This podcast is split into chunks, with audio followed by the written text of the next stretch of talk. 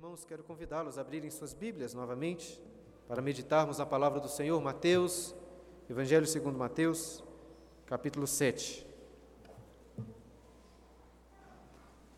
Estamos em nossa igreja meditando no Sermão da Montanha e hoje iremos continuar estes estudos.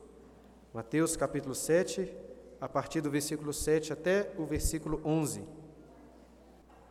Mateus capítulo 7, versículos de 7 a 11, diz assim a palavra do Senhor: Pedi e dar-se-vos-á, buscai e achareis, batei e abri-se-vos-á.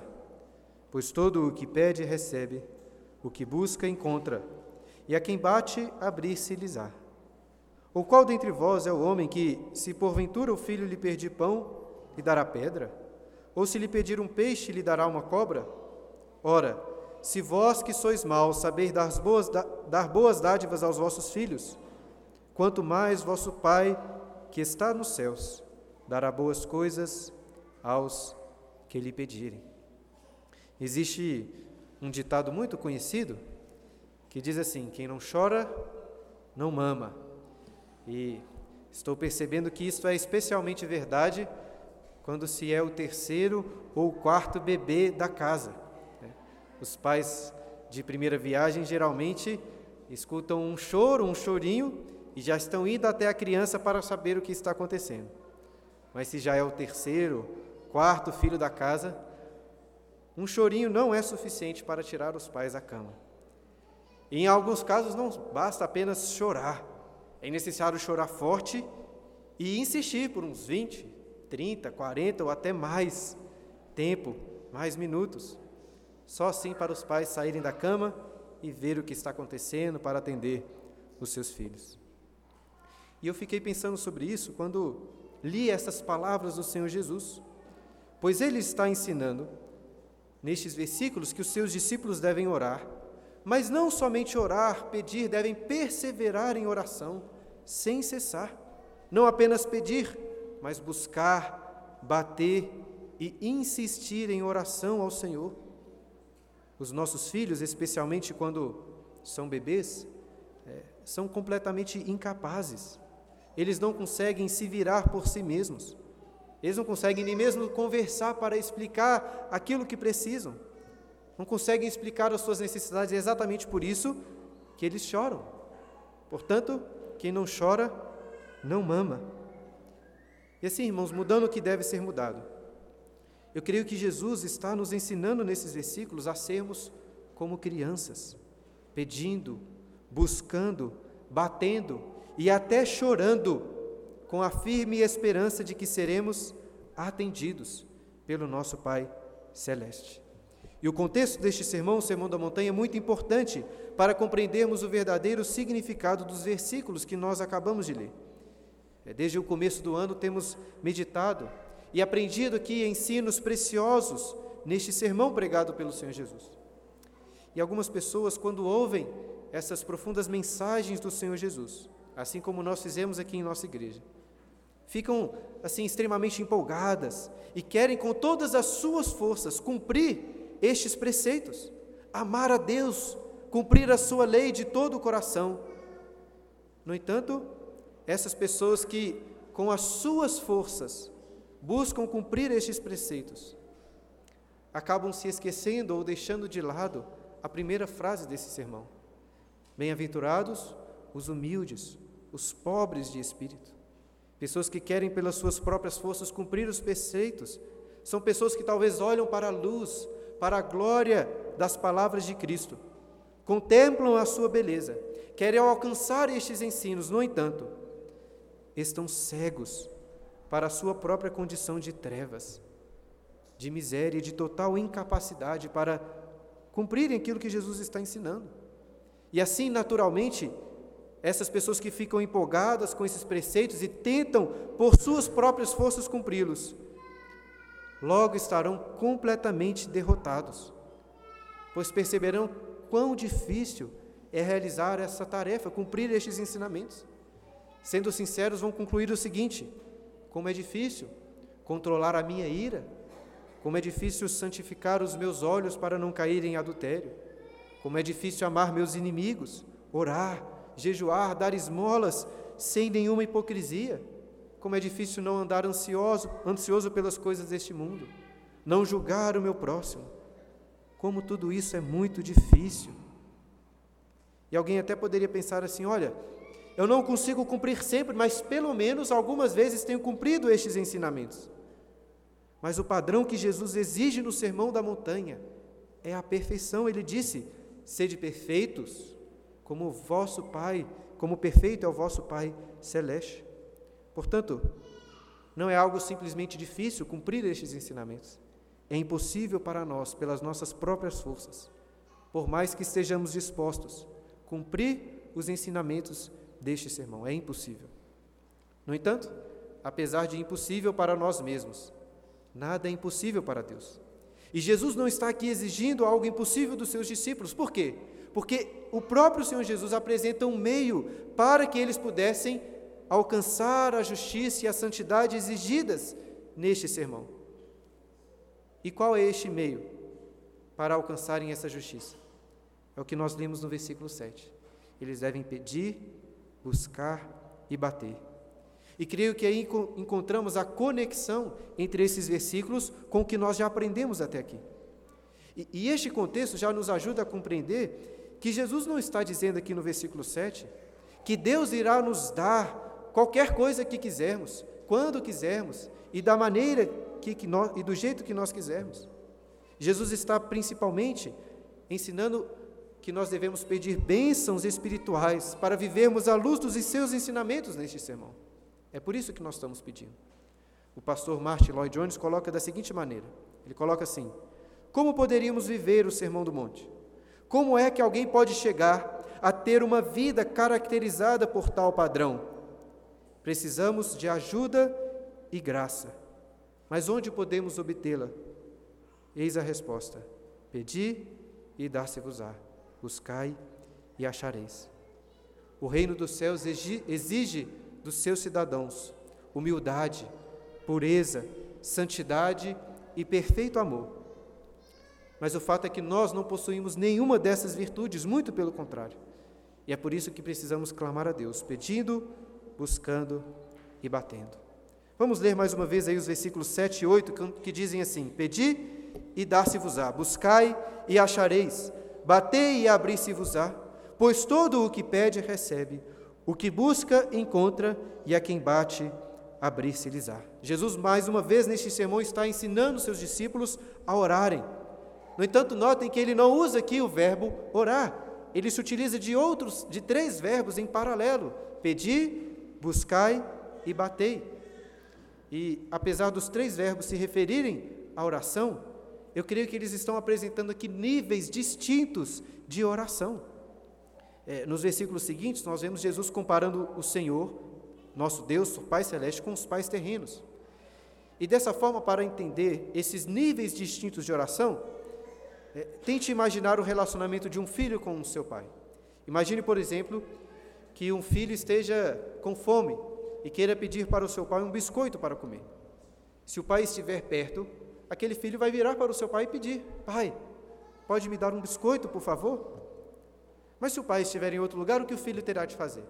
Terá de buscar, ir atrás de seu pai e, quando achá-lo, então pedir por aquele biscoito.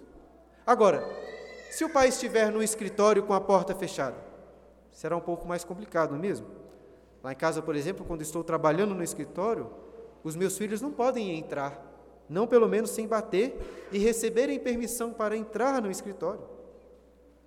Portanto, é bem óbvio que Jesus, nesses versículos, está ensinando que nós devemos orar ao Senhor, pedir a Ele, mas não devemos apenas pedir, devemos buscá-lo e mais, devemos insistir, bater na porta, se ela estiver fechada, clamando ao Senhor.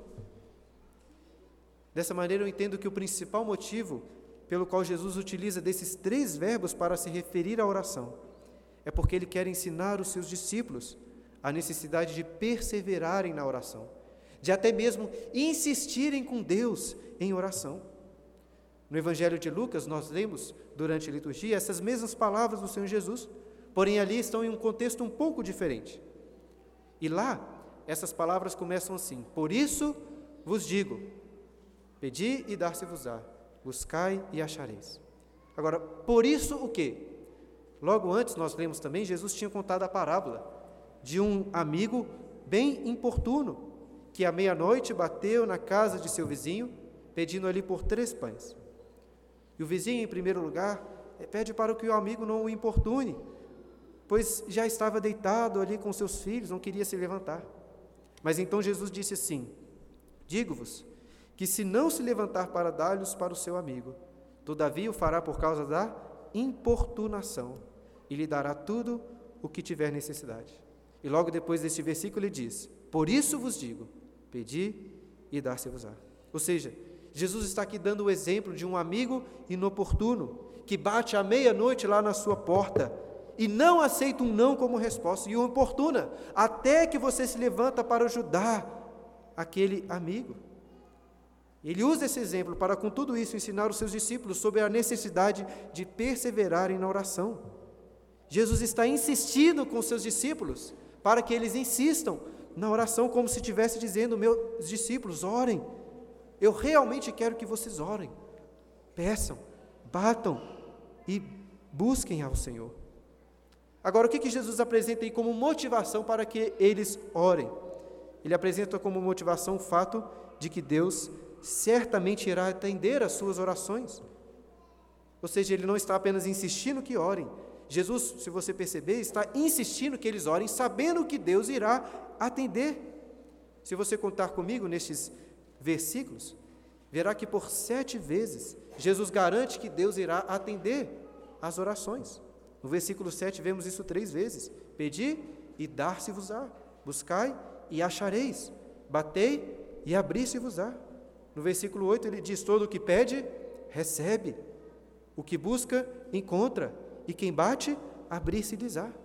E numa sétima vez ele enfatiza isso no versículo 11, quando diz: Ora, se vós que sois mais, maus, sabeis dar boas dádivas aos vossos filhos, quanto mais vosso Pai, que está nos céus, dará boas coisas aos que lhe pedirem. Portanto, Deus irá atender, Jesus está insistindo nisso. E lemos aí logo no começo do versículo 8 que Jesus disse: Todo, todo o que pede, recebe. Eu preciso novamente aqui destacar o contexto, porque todo aí não pode se referir a toda e qualquer pessoa.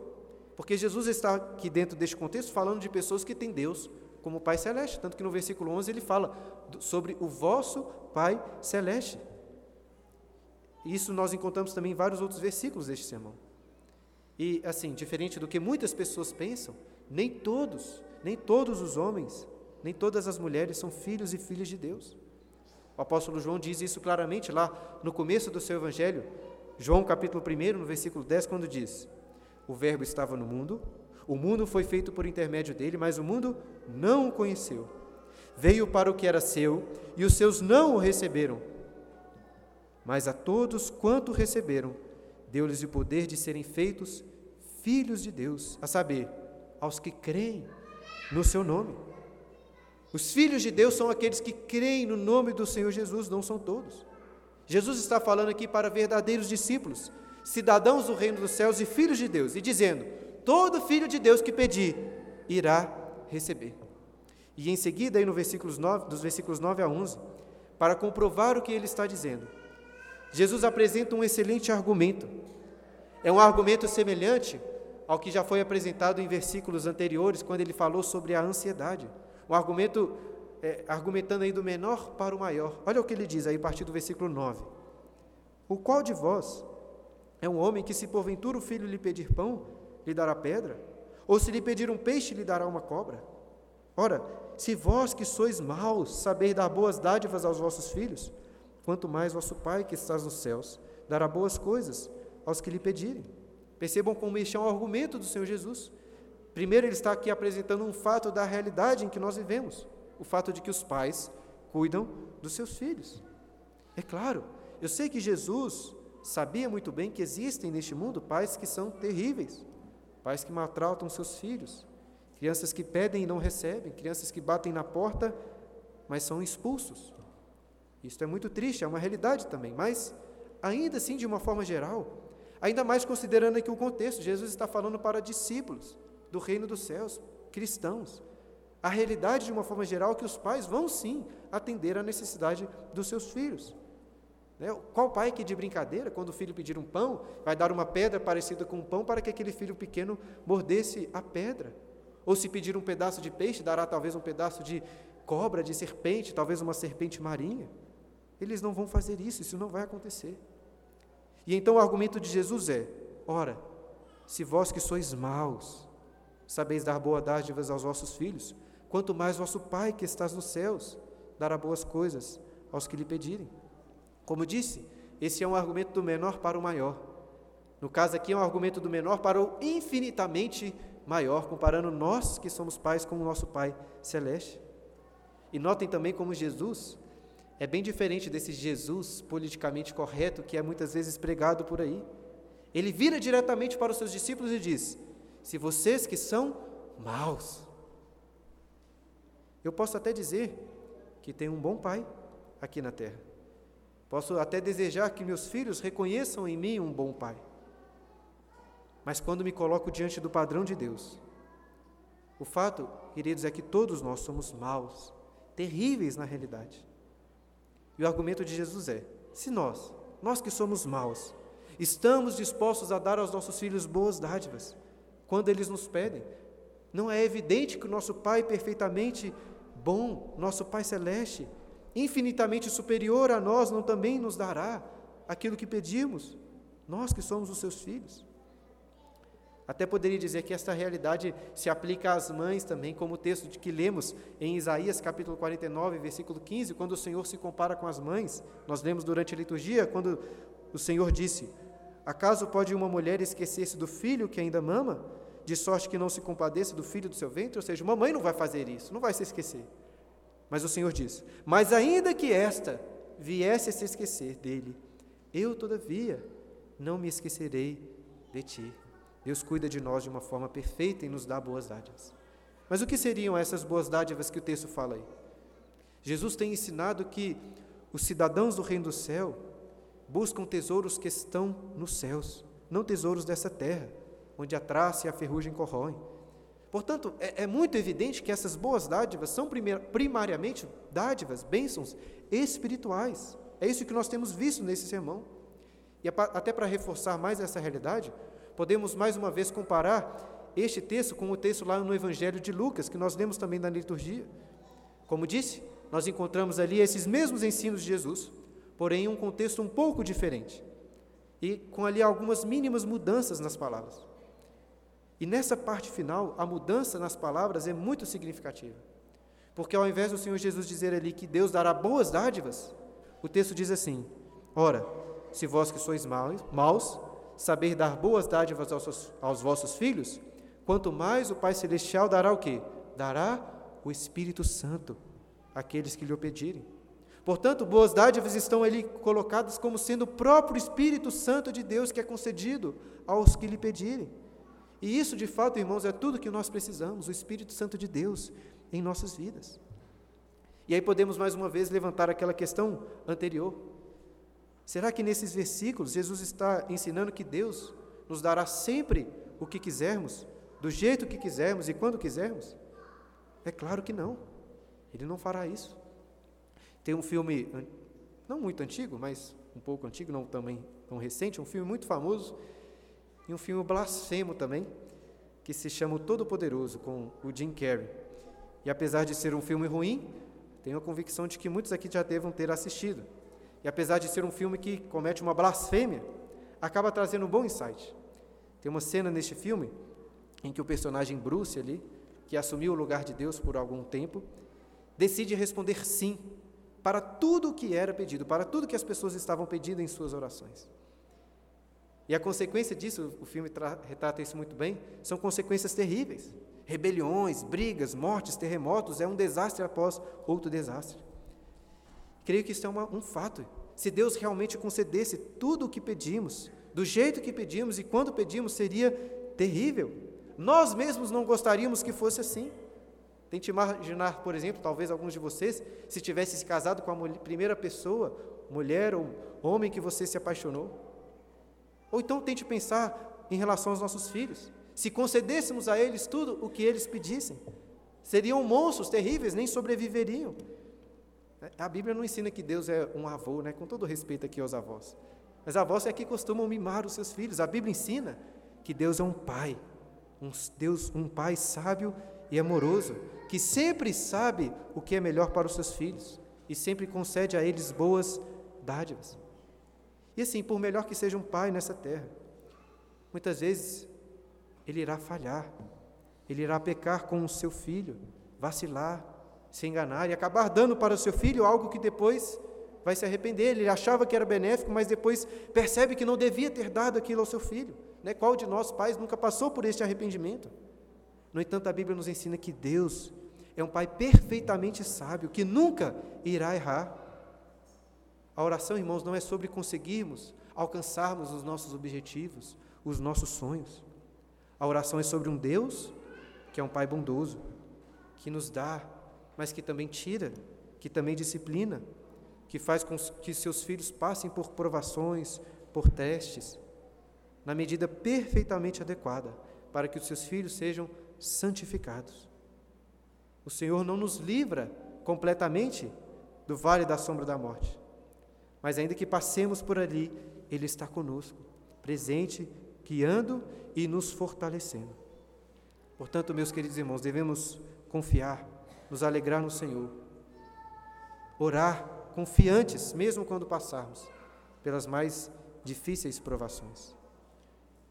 E assim, quando nós paramos para considerar, considerem comigo, que nós temos um Pai, que é Deus perfeitamente poderoso, que pode fazer tudo o que quiser. E que este Deus Todo-Poderoso é também um Deus perfeitamente sábio, que sabe sempre os melhores meios para os melhores fins. E que também é um Pai perfeitamente bom, que sempre nos dará boas dádivas. E além de tudo isso, que Ele nos convida ele até insiste conosco para que possamos, para que o peçamos por coisas, para que o busquemos, para que batemos na certeza de que Ele vai nos conceder boas dádivas. Quando paramos para considerar todas essas coisas, ficamos maravilhados com o desejo de orar. Se você considera tudo isso e ainda assim não fica convencido a orar sempre sem cessar, creio que talvez nada poderá convencê-lo a orar. E uma das maiores tragédias na igreja e nas nossas próprias vidas cristãs é o quão pouco nós oramos, mesmo sabendo de tudo isso. Mas, meus irmãos, não é possível, não é possível ser um verdadeiro cristão e não ter uma vida de oração. Esse ensino que Jesus está trazendo aqui, pedi, buscai, batei, não é apenas uma opção para os seus discípulos. Ou pedimos, buscamos e batemos, ou não somos cristãos. O pastor R.C. Sproul disse assim que alguém até pode orar e não ser um cristão, mas é impossível ser um cristão e não orar. O pastor Matthew Henry coloca de uma outra forma, ele diz assim: é mais fácil achar um homem vivo que não respira do que um cristão que não ora. Se não comemos, iremos morrer de fome. Se não bebermos, morreremos de sede. Se não respirarmos, morreremos sufocados. E se não orarmos, não temos vida com Deus e não somos cristãos. Será que é possível ter uma vida medíocre de oração, talvez como você tenha, e ser um cristão sincero? Eu creio que não, não é possível. O que fazer então, meu irmão? Ore. Não espere ter prazer na oração, mas busque a Deus, peça a Deus, busque, bata, insista em uma vida de oração. Eu quero, antes de concluir, convidá-los a voltar nossa atenção para esses princípios que Jesus nos ensinou nesses versículos que acabamos de ler e extrair deles algumas aplicações. Em primeiro lugar, quero que vocês notem aí que há nesses versículos uma relação de causalidade entre pedir e receber, entre buscar e achar, bater e abrir. Eu já vi alguns bons teólogos e pregadores falando sobre oração, dizendo que devemos orar porque Deus ordena que oremos, e também porque Deus ter, quer ter conosco um relacionamento, somos os seus filhos. E isso é verdade, essas coisas são verdadeiras. No entanto, creio que teólogos falham quando param por aí, pois ainda existe um outro motivo para nós orarmos. Devemos orar pedindo a Deus por boas dádivas? Porque, irmãos, Deus determinou que algumas dádivas seriam concedidas apenas através das nossas orações. Eu quero deixar muito claro que creio na soberania absoluta de Deus sobre todas as coisas, nada foge ao seu controle. Que desde antes da fundação do mundo ele decretou tudo o que iria acontecer. No entanto, ele decretou antes da fundação do mundo não apenas os fins, mas os meios para esses fins, para que esses fins fossem alcançados. E entendam, a oração é um dos meios para que os fins de Deus sejam realizados. Será que a sua oração pode mudar um decreto eterno de Deus? É claro que não pode. Mas o fato é, irmãos, nós não conhecemos quais são os decretos de Deus, nós não temos um olhar para a eternidade. Nós vivemos no tempo. E o que nós vemos acontecendo é fins acontecendo através de meios, através de instrumentos, através de causas. É isso que nós vemos no universo. Por exemplo, eu sei que é Deus que faz com que uma flor dessas cresça, germine, brote. Mas ordinariamente, o Senhor não faz isso diretamente. Ele faz isso indiretamente, através de meios, como a fotossíntese, nutrientes, água, etc. E essa mesma ideia dos meios que Deus utiliza para que uma planta cresça, se aplica à oração. Porque a oração é um dos meios que Deus decretou para agir, para derramar bênçãos. Eu gosto, como já citei aqui várias vezes na igreja, de citar o que Tiago disse sobre oração lá em Tiago capítulo 4, versículo 3, quando ele diz assim: Pedis e não recebeis por quê? Ele não fala assim, pedis e não recebeis porque Deus não decretou que vocês não receber. Ele diz assim, pedis e não recebeis porque pedis mal. Então isso significa que muitas vezes deixamos de receber bênçãos, dádivas de Deus, porque deixamos de orar ou então porque oramos mal? Sim, é exatamente isso que a Bíblia nos ensina. Deixamos de receber porque não pedimos. Eu sei, irmãos, que não é tão fácil compreender essa relação entre a soberania de Deus e a responsabilidade humana. No entanto, é, não temos aqui tempo para aprofundar nesse assunto, mas em resumo, é, entenda o seguinte, meu irmão. Deus conhece as nossas limitações. O Senhor não quer que nós vivamos as nossas vidas, né, conjecturando sobre quais são os seus decretos, qual é a sua vontade soberana, é o que, que Deus determinou para mim no futuro. Ele não quer que você fique pensando nisso. Ele quer que você entenda o seguinte: que as coisas acontecem através de causalidades. E que se você quer uma dádiva de, uma dádiva de Deus, o que, que você deve fazer? Você deve pedir por ela, assim como uma criança pede ao seu pai. Você deve ir atrás e bater, porque a oração é um meio de graça, um instrumento que Deus utiliza para, através desse instrumento, através da oração, nos conceder bênçãos e recompensas. Em segundo lugar, vimos que um dos principais destaques de Jesus nesses versículos é a necessidade que nós, como discípulos, temos de perseverar na oração.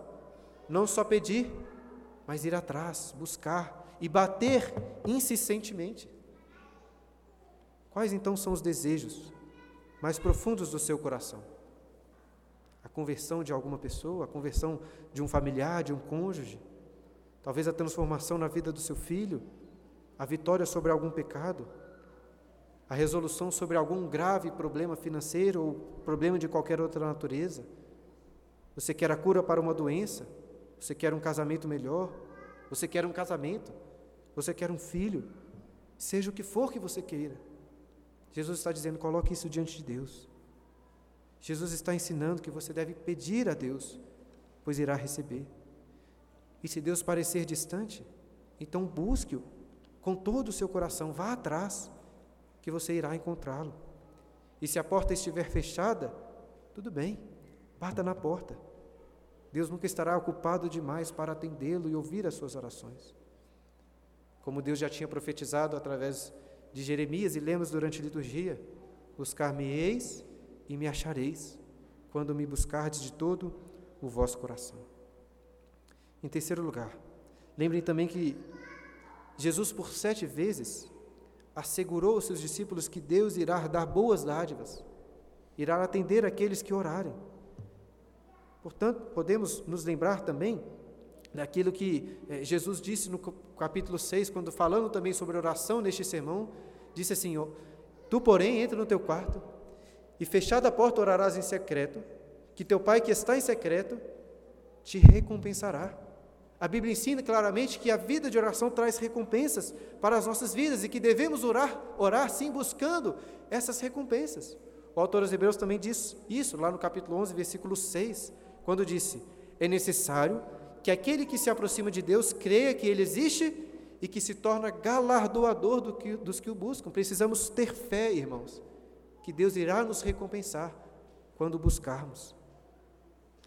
No entanto, aprendemos também aqui, gostaria de colocar isso como uma quarta aplicação, que apesar de Deus sempre nos conceder boas dádivas, isso não significa que Ele sempre nos dará o que quisermos, quando quisermos e do jeito que quisermos. Por um lado, né, como disse, Tiago ensina que quando pedimos mal para esbanjarmos os nossos próprios prazeres, ele diz que nós não iremos receber da parte de Deus aquilo que nós pedimos. Portanto, se as suas orações são centradas em tesouros terrenos, em uma visão mundana, é muito provável que sim, eles não serão atendidos pelo Senhor. Deus se compromete a dar boas dádivas. Deus não se compromete a satisfazer os nossos prazeres mundanos e terrenos. Agora, por outro lado, irmão, é bem possível que você já esteja há muito tempo, talvez há anos, pedindo, buscando e batendo por algo que seja bom, por algo que seja legítimo, por uma bênção espiritual. E ainda assim Deus não lhe concedeu. Talvez para alguns de vocês seja até difícil aceitar essas palavras de Jesus. Pedi e dar-se-vos-á, buscar e achareis, bater e abrir-se-vos-á. Porque talvez você pense assim: quantas vezes eu pedi por um emprego melhor e ele não me concedeu? Quantas vezes eu busquei para que ele me desse um filho ele não deu? Quantas vezes até jejuei para que ele me desse uma esposa, um marido ele não deu? Quantas vezes eu bati, bati para ele curar o meu filho, para curar a minha mãe, o meu irmão, e ele não curou? Talvez você esteja pedindo, buscando, batendo, batendo, batendo, como se estivesse naquela música do Bob Dylan, né? Knock, knock, knock on heaven's door, batendo, batendo nas portas dos céus. E ainda assim Deus não está atendendo às suas orações. Meu irmão, Jesus não está dizendo aqui, e nem em um outro lugar da Bíblia, que você não vai passar por esse tipo de angústia, de pedir por uma bênção e não receber exatamente como você quer. Na realidade, a Bíblia, pelo contrário, está repleta de exemplos de cristãos que pediram, buscaram e bateram e ainda assim não receberam de Deus aquilo que estavam pedindo. Davi, por exemplo, orou e jejuou pela vida do seu filho e o seu filho morreu. Paulo, por três vezes, rogou para que Deus tirasse o espinho da sua carne, instrumento de Satanás, mas Deus não retirou. Irmãos, o próprio Senhor Jesus, ali no Getsemane, pediu para que, se possível, fosse tirado o cálice, mas isso não aconteceu. Pois ainda que houvesse no Senhor Jesus uma vontade humana, naturalmente humana, de que o cálice do juízo, do castigo fosse retirado. O Senhor sabia que muito mais importante era que a vontade de Deus, que é boa, perfeita e agradável, fosse cumprida. E é nisso que devemos confiar. Precisamos de confiar nisso, irmãos, quando nós orarmos, que Deus sempre, sempre, como Jesus nos diz, nos dará boas dádivas. O que significa muitas vezes passarmos também por provações, por privações e dificuldades. Em quinto lugar, deixe-me dar aqui uma palavra específica aos pais. Você que é pai aqui na igreja, ou que pretende ser um pai algum dia em sua vida. Existe um abismo infinito que nos separa de Deus como nosso Pai Celeste. No entanto, ainda assim existe uma semelhança, porque vocês são pais, vocês são mães, para que através disso possam espelhar a imagem de Deus para os seus filhos. Portanto, quero exortá-los é, que, ainda que de forma imperfeita, vocês busquem, como pais, espelhar este amor de Deus, para que os seus filhos possam olhar para vocês e, olhando para vocês, aprenderem, ainda que seja um pouco, mas aprenderem sobre quem é Deus como nosso Pai. E agora, uma palavra especialmente para os filhos, especialmente aqui para as crianças. Prestem atenção, crianças. Deus deu para vocês um pai e uma mãe aqui nessa terra, para que vocês obedeçam, para que vocês honrem os seus pais. Mas principalmente, para que vocês aprendam que tem um Pai celestial, um Pai que cuida perfeitamente de vocês. O Pai que vocês têm aqui na terra até pode cuidar bem de vocês, mas seu Pai nem sempre estará por perto, por mais que ele esteja, por mais que ele queira ajudá-lo. A sua mãe também certamente irá ajudá-lo, mas ela nem sempre vai acertar em todas as coisas. Isso não acontece com Deus. Deus sempre estará por perto, crianças. Deus sempre irá saber o melhor e cuidar de você. Aprenda desde criança, desde a infância, a confiar no Senhor.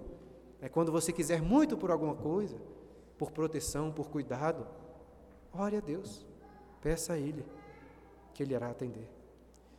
E gostaria então de concluir, queridos, que eh, por trás ressaltando né, que por trás de tudo isso que nós lemos nesses versículos, está aí o fato de que Deus nos salvou, nos adotou e que agora somos então seus filhos e Ele é o nosso Pai Celeste. Como disse, Jesus se utiliza aqui de um argumento do menor para o maior, para o maior, mostrando que nós que, so, nós que somos maus damos boas dádivas para os nossos filhos, quanto mais nosso Pai Celeste nos dará boas dádivas.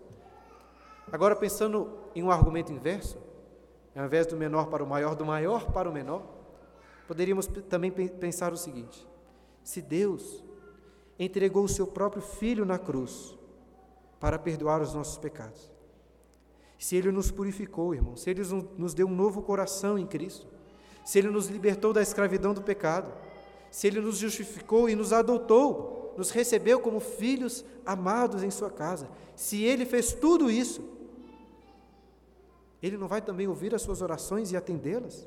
E dar a você boas dádivas? É claro que Ele vai. Se você pedir, Ele não vai virar as costas. Se você o buscar, Ele não vai se esconder. E se você bater, Ele não vai deixar a porta fechada. Porque através de Cristo, nosso sumo sacerdote, nosso irmão mais velho, temos amplo acesso à presença de Deus. Como disse o autor aos Hebreus no capítulo 4, versículo 16. Acheguemos-nos, portanto, confiadamente junto ao trono de graça, a fim de, de, a fim de recebermos misericórdia e acharmos graça para socorro em ocasião oportuna. Devemos, com ousadia, com confiança, nos achegar ao trono da graça. Eu confesso que muitas vezes, quando tenho que acordar de madrugada para atender alguma necessidade de um dos meus filhos, eu faço isso com muita dificuldade, com preguiça, muitas vezes até reclamando de cara fechada. Mas Deus não é assim.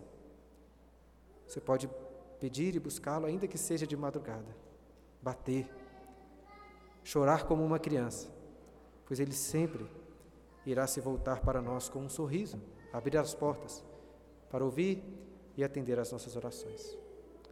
Possamos confiar verdadeiramente nisso, irmãos, e orarmos. Vamos orar neste momento? Quero convidá-los a se colocarem diante da presença do Senhor em oração, refletindo sobre o que acabamos de ouvir.